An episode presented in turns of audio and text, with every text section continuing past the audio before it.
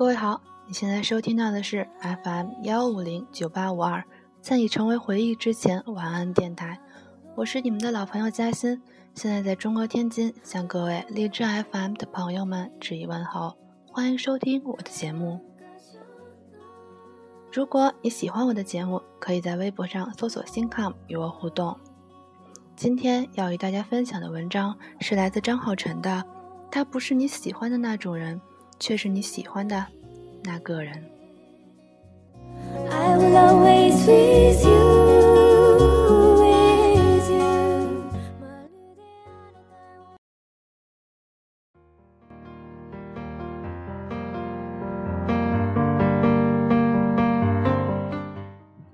这个世界上的寂寞单身男女，大多分为两种：一种是自己长得丑，还嫌别人长得丑。一种是众里寻他千百度，那人必须得跟自己的标准相符。总之，爱情这场大浪淘沙，让该恋爱的都爱上了，爱不上的就越来越作。白开水小姐和可乐先生是在七夕认识的，他们在某交友网站“让我们做一日情侣吧”活动页面互相看顺了眼，约在世纪天街的巨大 LED 显示屏下碰面。充当一日情侣，这两个黄金单身贵族都是奇葩。白开水小姐是个老清新，二十六岁高龄，还喜欢文青那一套，穿的衣服都是淘宝几十件、几十块一件的素色森女款。看封面花里胡哨，书名十几个字以上的爱情小说。微博上关注的都是二十岁出头，长着刘海儿。脸蛋儿比女生还俊俏的花美男，待他长发直腰，那些少年能来娶了她，那真是极好的。可乐先生是个装逼大户，发微博朋友圈的图片必须带上奢侈品包包的边边角角，而那些包要么是朋友的，要么是淘宝上买来的 A 货。逢人必说自己的人际关系网有多庞大，某某明星是他哥们儿。可乐先生把自己吹嘘的仿佛腰缠万贯，实则刀比脸干净。跟女人吃饭还要对方买单。一日情侣的活动页面上，可乐先生传了一张自己穿白衬衣、侧着脸对着鹿角的文艺照；白开水小姐的则是一张穿的内色嫩色衬衫，靠在朋友的 MCM 包上的自拍。于是双方碰巧正中对方下怀。可一见面就立刻见光死，白开水小姐无法想象照片里那个清新少年竟然会穿着一身豹纹，外加一双捆着巨大泰迪熊脑袋的鞋。当然，可乐先生也无法忍受对面这个满身碎花的素颜路人。两人别扭的对方互看对方一分钟，彼此都在琢磨如何开口说再见，好走。不送。等到第十七对情侣从他们身边经过时，可乐先生突然开口了。他说：“来都来了，别输给他们。”两人彼此不顺眼到什么程度呢？那天他们全程都没说什么话。上午坐在巴黎贝甜玩手机，下午坐在星巴克继续玩手机。终于熬不住，准备走的时候，碰见一对情侣，男的是可乐先生的邻居。女的是白开水小姐的同事，只见那女的抓住白开水小姐的手，一个劲儿嚷嚷：“恋爱了都不跟我们说。”男的则用一根手指不断地戳可乐先生的肩膀，恭喜他终于脱单。最后两人一拍即合：“那不如我们一起去吃个晚饭吧。”于是他们被这对情侣带到了建国门外的一家日本料理店。白开水小姐看到菜价。就马上吓得想回家了，被可乐先生一把按住，瞥了一眼旁边的情侣，然后故作绅士地说：“想吃什么点就是了。”等到结账时，服务员说两人消费一千八，他们就傻了，眼睁睁地看着旁边情侣那桌男生大方付了钱。可乐先生埋头低声说：“钱你付了，咱们好聚好散。”白开水小姐疯了：“神经病啊！我哪有这么多钱？”可乐先生压低声：“你有多少？咱们 A A。”白开水小姐拍了拍自己的小挎包，说：“二百，而且没有带卡。”靠，二百块钱就想约会啊你？当然，这句话可乐先生没有说出口，因为情侣朋友正殷切地望着他们。于是他镇定自若地拿出信用卡，招呼服务生刷卡，尽情地刷。晚饭后，可乐先生还没有从消费短信的梦魇中醒来，朋友又提议去三里屯喝酒。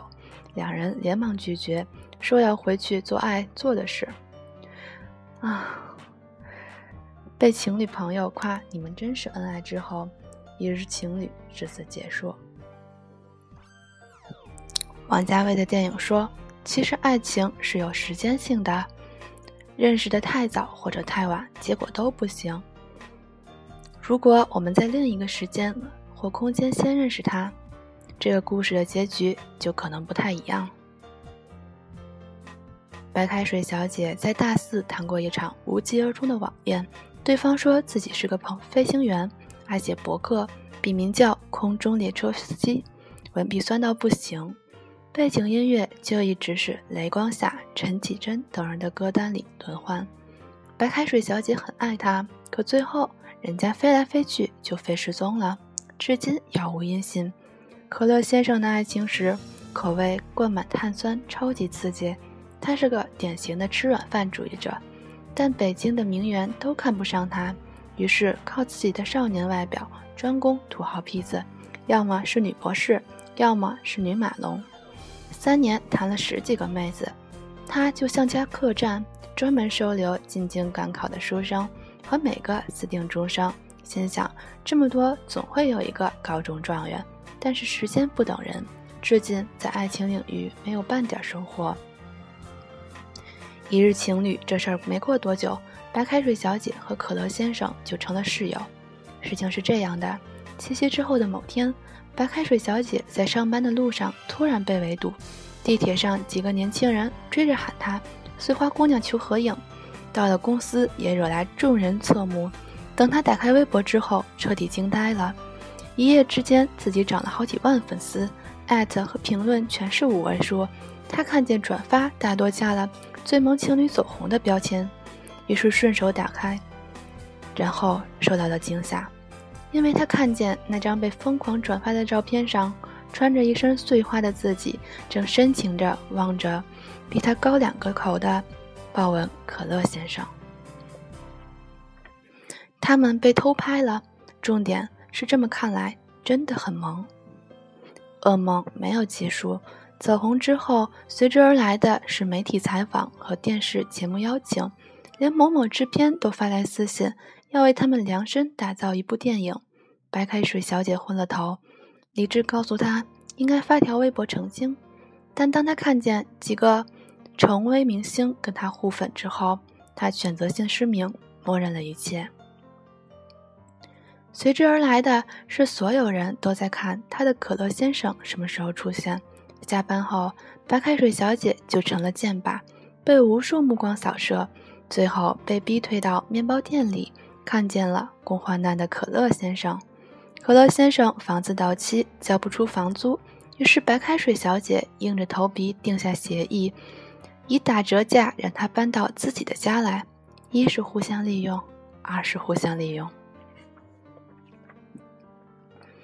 两个人住在一起后，差距更加欢脱。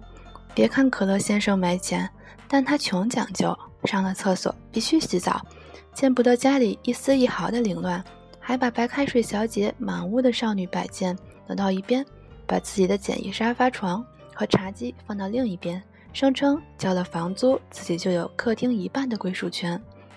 晚上，白开水小姐在房屋看书的时候，隔壁就放起。欧美 R&B，点开香蕉灯准备睡觉时，厨房却飘来可乐先生做夜宵的油烟味儿。两人开着争吵模式相处，但总因为要随时在微博更新合影、出门要演情侣而不得不重归于好。于是他们的一日情侣变成了一个月、两个月，甚至更长。这对最萌情侣越来越红，赚的也越来越多。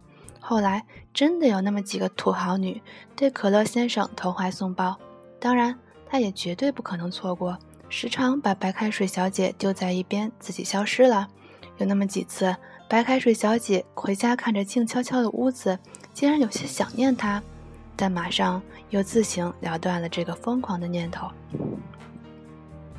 有一次，可乐先生喝醉了，给白开水小姐打电话，让她去接他。他第一次挤在三里屯最热闹的酒吧里，被光线刺疼了眼睛。尽管忍受不了空气中的酒腥味儿，但还是把瘫倒的可乐先生从一个大胸美女身边拽了出来。周六的街道旁挤满了出租车，却没有一辆能载他们回去。白凯瑞小姐就这么吃力地扛着他，蹒跚地向前走。可乐先生满嘴胡话，他说。刚刚打电话，一个女人接的，她连说了好几个，打错了。那个时候我突然害怕，有一天你也会这么跟我说，打错了，再见。我知道你一定会出现，带我回家，是吧？是的。于是，在这晚之后，就像很多故事的结局一样，他们好上了。没有电光火石，没有山高水涨，只是自然而然的发生了。就像某个人停在自动售饭机前，按下了一瓶可乐和矿泉水，咕咚咕咚喝下它们，最后糖分和白糖融归一处。你为未来对象设下了许多标准，但最后与你牵手的往往是标准之外的那个。遇见他时，那些长相、体重、有没有身骑白马、是不是才高八斗都不重要了。因为他不是你喜欢的那种人，却是你喜欢的那个人。某天，白开水小姐窝在床上，用可乐先生的电脑看剧，一时兴起想去看看以前常逛的博客网站。打开后，自动显示之前登录人的网页。他看见头像下的昵称“空中列车司机”，最后一篇更新是在六天前。他扣上笔记本电脑。深吸了一口气，王家卫还说：“世间所有的相遇，都是久别重逢。”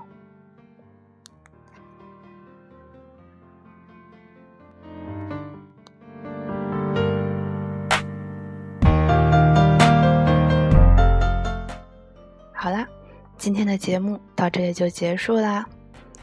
嗯，我们明天再见，晚安。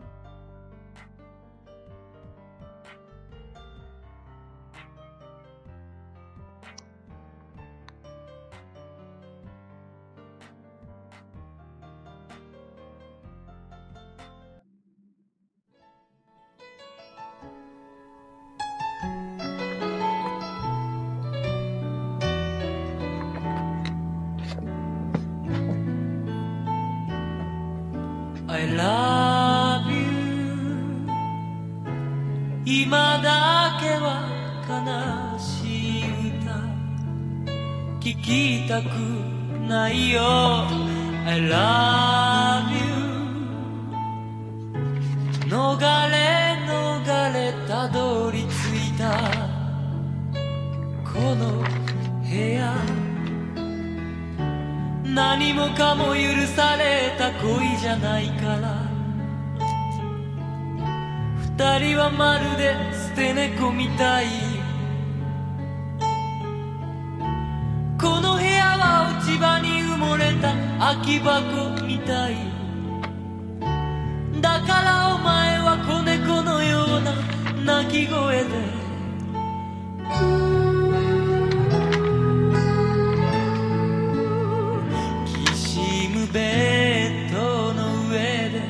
優しさを持ち寄りきつく体抱きしめ合えばれからまた二人は目を閉じるよ。悲しい歌に愛がしらけてしまわぬ。